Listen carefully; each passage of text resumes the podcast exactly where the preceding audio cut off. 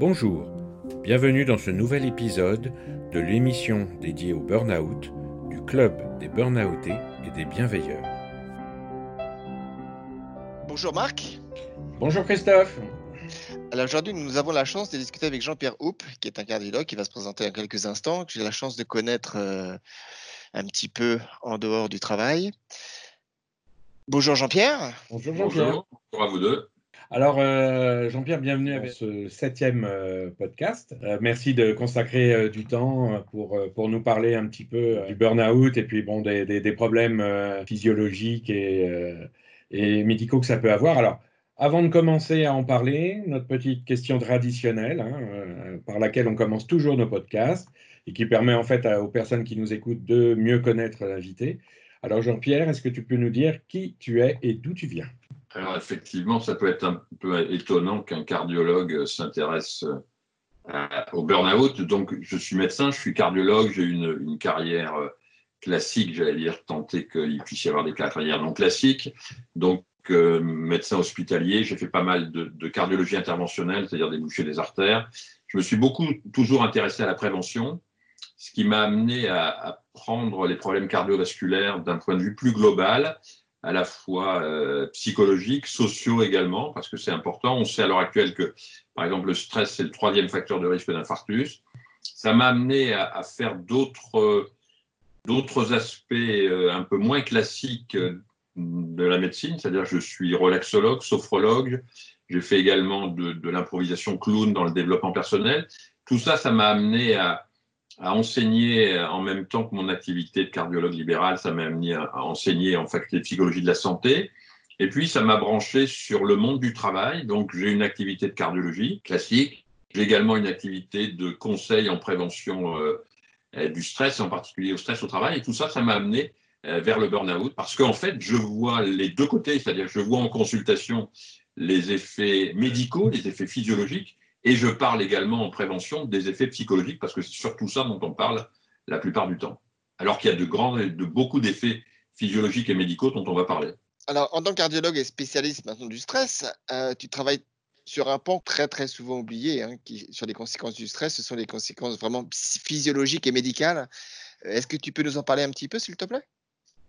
Oui, alors on, présente très souvent le, burn-out essentiellement comme un problème psychologique, je veux dire surcharge de travail, avec toutes les conséquences que ça peut avoir, l'épuisement émotionnel, enfin, vous connaissez bien ça, mais la plupart du temps, on met de côté les conséquences physiologiques alors que ça va avoir des conséquences euh, médicales parce qu'en fait, que ce soit dans le processus du stress, dans l'anxiété, dans la dépression, dans le burn-out, dans le syndrome de stress post-traumatique, l'individu va développer un certain nombre de réactions biologiques, de réactions physiologiques qui peuvent avoir des conséquences.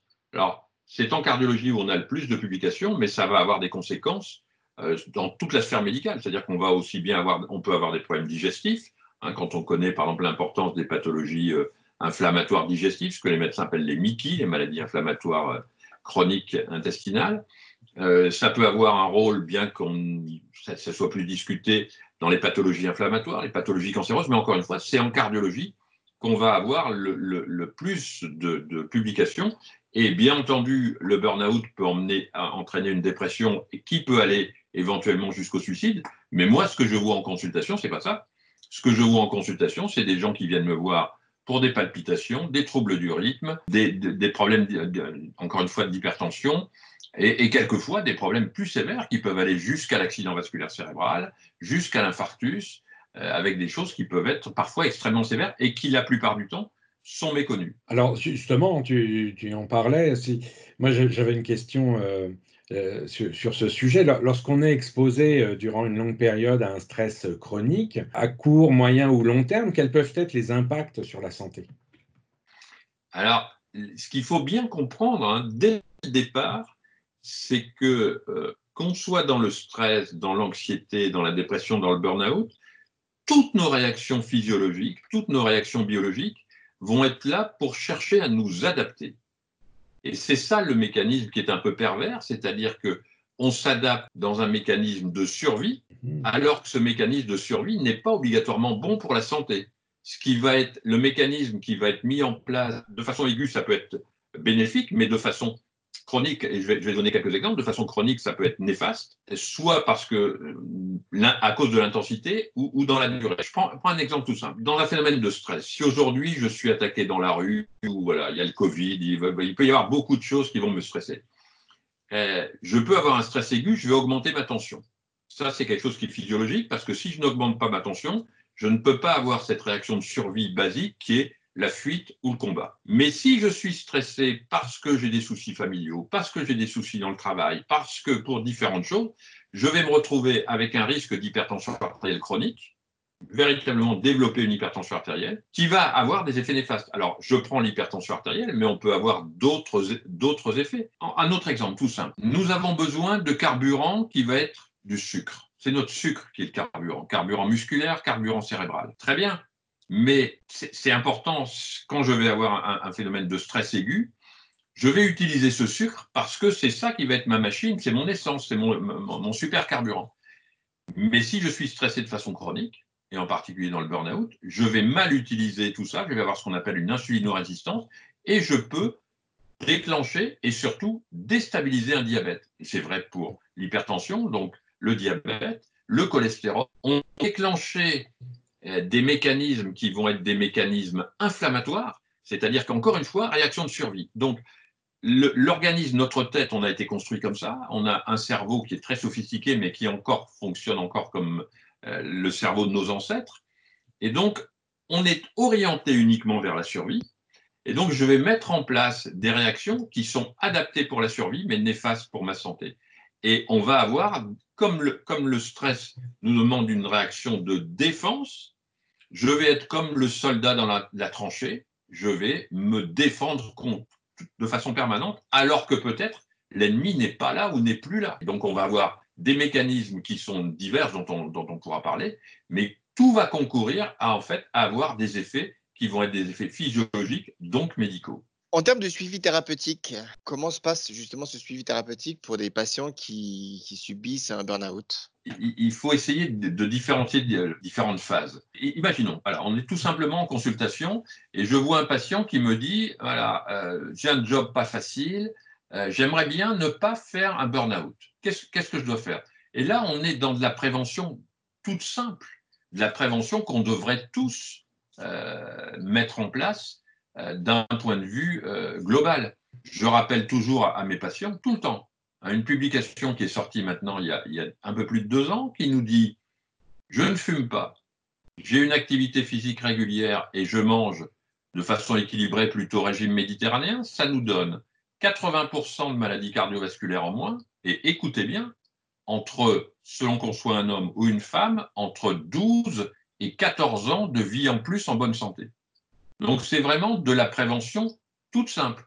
L'alimentation, l'activité physique, absence de toxiques, en particulier de cigarettes. Je rajouterai un sommeil équilibré, le lien, le lien avec les amis, le, lien avec la nature, tout ça, ça va être de la prévention globale. Après, si je vois arriver un patient qui commence à présenter des petits signes de burn-out, alors contrairement à ce qu'on pourrait penser, euh, le burn-out, bien entendu, la plupart du temps, les gens vont penser que ça arrive de façon brutale. Or, ça n'arrive pas de façon brutale. C'est comme le tonneau, moi je donne toujours cette image, je parle souvent en métaphore, c'est comme le tonneau qui se remplit. Il suffit d'une goutte pour qu'il déborde, mais il va mettre très longtemps à se remplir. Et il va y avoir des petits signes qui pourront être analysés par le, patient burn-out après en disant Ah oui, là ça commençait déjà, je me sentais fatigué, j'avais une, j'étais énervé, j'étais irritable, les autres m'ennuyaient, euh, je rentrais le, le, dès le, lundi midi, j'étais épuisé, mes vacances ne, me reposaient plus. Quand il commence à y avoir des, petits signes comme ça, alors là, il y a manifestement besoin à la fois de continuer ce qui a été mis en place, c'est-à-dire cette façon comportementale de prévention, mais également, à mon sens, de se poser des vraies questions. C'est-à-dire que éventuellement mise en place d'une psychothérapie, mise en place de techniques de relaxation qui peuvent être la cohérence cardiaque, la méditation, la sophrologie, des techniques qu'on va pouvoir acquérir de façon assez rapide. Hein, on n'est pas obligé d'aller toutes les semaines chez, un psychothérapeute. On peut très bien acquérir ces, techniques qui vont nous permettre de nous poser, de vraiment nous poser au vrai sens euh, latin du terme, nous poser.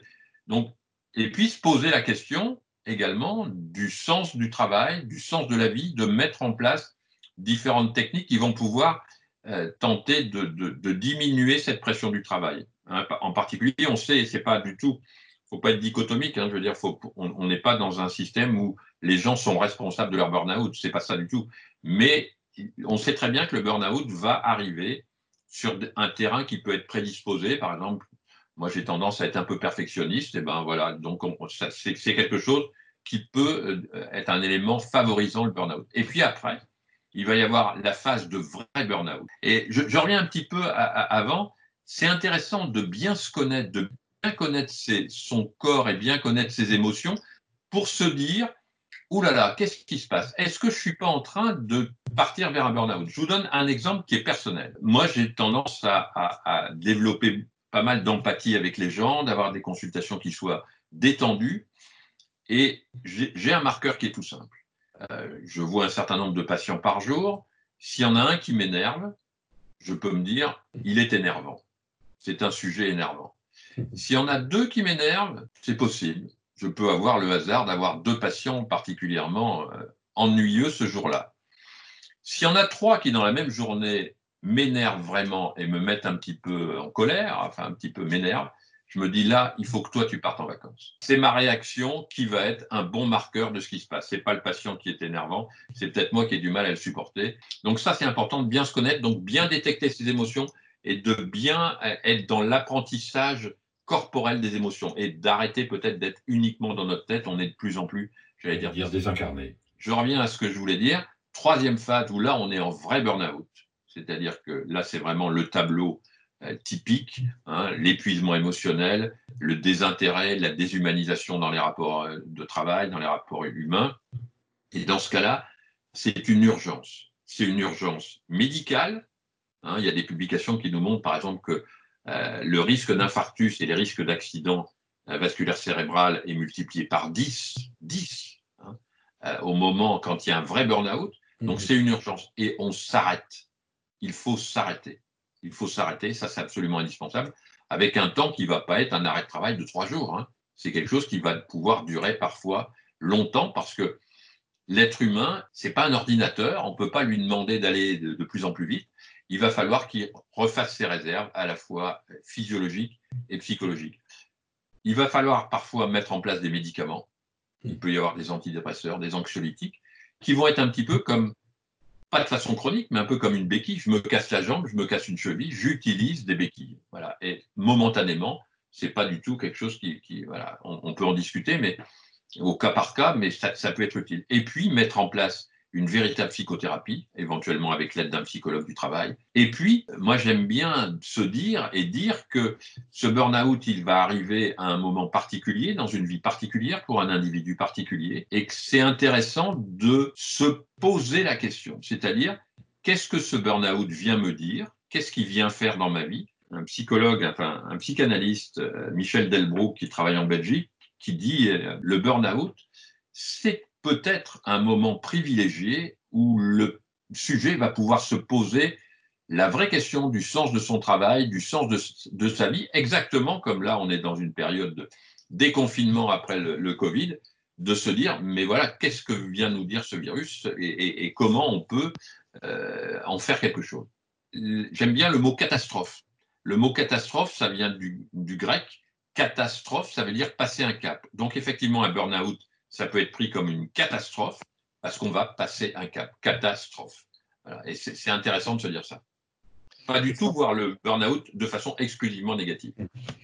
Et ce sont des mots qui résonnent, euh, qui est en nous particulièrement, parce qu'effectivement, Christophe et moi, on peut aussi en témoigner. On a vécu ce burn-out, nos burn-out, comme étant des, un cap à passer et un moment où, effectivement, on, on prend du temps pour réfléchir à tout ce qu'on ne peut pas faire avant. Quoi. Là, je pense que c'est ce que tu viens de dire, c'est une réflexion très importante. C'est prendre le temps. Euh, on, a, l'impression parfois qu'il y a, des, patients, et on peut l'entendre, hein, des, salariés qui vont essayer de reconstituer le plus vite possible leur stock d'énergie pour aller le redépenser Euh, et, là, ce qu'il faut entendre, et on en avait déjà, on en a déjà parlé, ce qu'il faut entendre, c'est qu'on peut très bien faire un burn-out, j'allais dire, ça n'existe pas ce que je vais dire, mais on peut faire un burn-out de grade 3, et puis euh, six mois ou neuf mois après, on va en faire un de grade 6 ou 7. Alors justement, oui, je, rebondis là-dessus. Une prise en charge, en fait, qui est mal, euh, mal suivie, mal gérée, ou comme tu le dis, des personnes qui veulent absolument reprendre, ça peut engendrer une récidive. Quand on en avait parlé ensemble un petit peu avant, tu avais utilisé aussi le terme de cicatrice. Euh, notamment parce que moi j'en ai fait deux en fait, hein, mais à, à, 15 ans d'intervalle. Et la question, c'était de se demander est-ce que le premier pouvait avoir une incidence sur le second? C'est un petit peu comme les tableaux de stress post-traumatique. C'est-à-dire que c'est une cicatrice, c'est-à-dire ce qui a été vécu n'est pas oublié. On est dans du métabolisme, c'est-à-dire que est-ce que je digère? Est-ce que j'ai digéré ça complètement? Est-ce que c'est complètement métabolisé? Ou non, il m'en reste un petit bout dans l'estomac. Et, la fois suivante, c'est un peu comme une poupée russe la fois suivante, eh bien, ça peut récidiver et ça peut être plus sévère. Ça, on, sait très bien, ça a été montré, par exemple, sur les tableaux de stress post-traumatique. Hein, imaginons quelqu'un qui a eu un, traumatisme dans l'enfance, euh, qui n'a pas été résolu. Il pense que c'est résolu, et puis à un moment, il va, pour une raison X ou Y, avoir un traumatisme sur son lieu de travail ou dans sa famille. Et là, bam Et on est dans la poupée russe avec, véritablement des cicatrices. Il y a des cicatrices corporelles, il y a des cicatrices psychologiques. C'est intéressant parce que, par exemple, en thérapie du burn-out, il peut y avoir la relaxation, il peut y avoir... mais on peut utiliser aussi certaines méthodes comme l'EMDR, dont certains ont peut-être entendu parler, qui est une méthode de désensibilisation euh, du trauma, parce qu'en fait, il faut considérer, on considère de plus en plus à l'heure actuelle les problèmes psychologiques comme des séquelles de traumatisme, mmh. euh, et on peut utiliser cette méthode qui va permettre de désenfiler ces, poupées russes de, trauma ou de burn-out pour retrouver un psychisme qui soit beaucoup plus fluide. C'est super intéressant. Euh, moi, j'ai deux questions. Euh, la première qui est, est-ce que toi, dans ta vie trépidante de médecin où tu as fait, as fait plein de choses, est-ce que tu as connu le burn-out? C'est une question très personnelle, ah. mais euh, on n'en a jamais parlé ensemble. C'est quelque chose que je connais bien parce que c'est vrai que j'ai une vie très active, mais je, n'ai jamais fait de burn-out. Mais j'ai été très sensible à ça. Et donc, je, sais à quel moment il faut faire attention. J'ai eu une chance extraordinaire dans ma vie, c'est que je n'ai, j'ai eu des soucis comme tout le monde, hein. j'ai eu des périodes de vie difficiles, je n'ai jamais eu, je ne sais pas ce que c'est que d'avoir des troubles du sommeil. Et quand je voyais ce matin un rapport des suites du coronavirus montrant qu'en France, 50% des gens, en règle générale, 40 à, 40 à 50% des gens de façon chronique ont des troubles du sommeil et que là, avec le coronavirus, on est passé à 75%, je me dis, mais une personne sur deux en France qui a des troubles du sommeil, et j'ai vécu ça, c'est-à-dire par exemple le fait de se réveiller à 2 heures du matin, et c'est ce que j'appelle hmm. enclencher le cerveau. à partir du moment où on donne à manger à son cerveau en pleine nuit, il va fonctionner. Hein. Et donc voilà. Mais, mais je connais, et j'insisterai pas, mais je connais bien ces problèmes euh, psychologiques au travail parce que je n'ai pas fait de burn-out, mais j'ai été harcelé. Ce qui est très intéressant, c'est d'avoir, j'allais dire, un narcissisme primaire qui soit bien constitué, c'est-à-dire que, donc déjà avoir une image de soi qui soit positive, et puis d'avoir un entourage ce qu'on a vécu là, l'isolement social, euh, a pas de, c'est un énorme facteur de risque de maladie, hein, l'isolement social. Et donc, si on n'est pas soutenu par son entourage, et donc c'est très important d'avoir des amis, d'avoir une famille, ça c'est fondamental, fondamental. Tu en as déjà parlé, on a déjà parlé un petit peu justement des, des méthodes à employer pour les gens qui sont stressés dans leur travail et, euh, dans la vie de tous les jours. Mais est-ce que tu veux rajouter quelque chose? Tu as parlé effectivement de de sophrologie, de méditation, etc. Est-ce que tu as d'autres astuces euh, très simples et très pratiques qu'on pourrait donner aujourd'hui aux gens, d'autant plus qu'on qu'on vient de vivre effectivement tous quelque chose de compliqué? D'abord, l'activité physique fondamentale. Hein. Je vais revenir là-dessus. Il faut avoir une activité physique, c'est fondamental. La nature, pour moi, moi j'ai toujours, euh, voilà, c'est très très important très très très important. C'est pour ça que par exemple en ce moment le fait que les parcs soient fermés c'est un drôle de truc, mais voilà, la nature est importante, c'est protecteur je pense qu'en en, outil vraiment simple, je conseille aux gens la cohérence cardiaque, qui est basée sur la respiration. Hein. Alors la cohérence cardiaque, en deux mots, c'est très simple. On respire la plupart du temps très vite, aux alentours de 12 à 16, voire 18 cycles par minute. Comment on fait de la cohérence cardiaque Il n'y a pas besoin d'avoir des outils très sophistiqués. On ralentit la respiration, donc inspiration, expiration, et on va descendre à environ, le, chiffre assez magique, c'est six cycles. Six cycles par minute avec, si possible, un temps d'inspiration qui soit relativement court et un temps d'expiration qui soit plus long. Donc imaginez, vous faites 10 secondes par cycle et vous faites 3 secondes d'inspiration, 7 secondes d'expiration ou 4 secondes d'inspiration, 6 secondes d'expiration, en sachant que ce n'est pas des valeurs mathématiques, il faut le faire en se sentant bien. Mais là, on va avoir des phénomènes qui sont très complexes d'un point de vue physiologique. J'insiste pas, L'avantage, c'est que ça se fait tout le temps. Vous êtes en réunion, vous êtes dans une discussion difficile, vous êtes n'importe où, vous maîtrisez votre respiration. La maîtrise de la respiration, c'est un truc extraordinaire. C'est-à-dire que physiologiquement, on va avoir la respiration qui va changer pour mhm. toutes nos émotions, mais à l'inverse, modifier notre respiration change nos états d'âme, change notre humeur. Donc, ce qui va se passer, quand on est en phénomène de stress, on va activer le système sympathique, d'accord? Ce que les physiologistes appelaient le nerf de la guerre. On va activer des phénomènes inflammatoires, on va activer beaucoup de choses qui sont là pour nous préparer à la fuite ou au combat. Quand on va respirer en prolongeant l'expiration, on va activer le système parasympathique, qui est l'antidote du stress. C'est très intéressant, c'est que la, la, fréquence cardiaque est variable. C'est-à-dire qu'un cœur qui bat à 60 ne bat pas à 60, il y a des petites variations. Et en fait, cette variation de la fréquence cardiaque, ce que nous on appelle la variabilité sinusale, la variabilité de la, fréquence cardiaque, c'est un marqueur de santé physique et de santé mentale. C'est-à-dire qu'on va avoir une variabilité de la fréquence cardiaque qui va diminuer quand on est stressé, anxieux, en burn-out, en, syndrome de stress post-traumatique. Ça va être un marqueur d'infarctus, d'accident vasculaire cérébral, d'insuffisance cardiaque. Donc, c'est un marqueur excellent. Et ce travail sur la respiration va augmenter la variabilité sinusale en faisant fonctionner le système parasympathique. Et on sait à l'heure actuelle qu'on a des connexions entre le cerveau et le cœur, mais qu'il y a certainement également des connexions entre le cœur et le cerveau de façon ascendante, et que ces variations de fréquence cardiaque informe peut-être le cerveau sur beaucoup de choses. On est dans des voies de recherche là-dessus. Mais c'est très intéressant de voir qu'il y a vraiment de la physiologie derrière ça. Et, on se retrouve dans, une unité euh, physiologique, un corps global. On n'est pas simplement un cerveau plus un cœur. Moi, je, parle souvent, et ce sera peut-être mon prochain bouquin, ce que j'appelle l'entreprise organique, c'est-à-dire que l'entreprise idéale, c'est une entreprise euh, qui fonctionne comme un corps, c'est-à-dire que le, cerveau ne va pas envoyer des ordres stupides au rein, le, rein ne va pas faire la révolution contre le foie, il n'y a jamais de mail euh, mhm. vicieux en copie cachée, donc c'est un organisme qui fonctionne.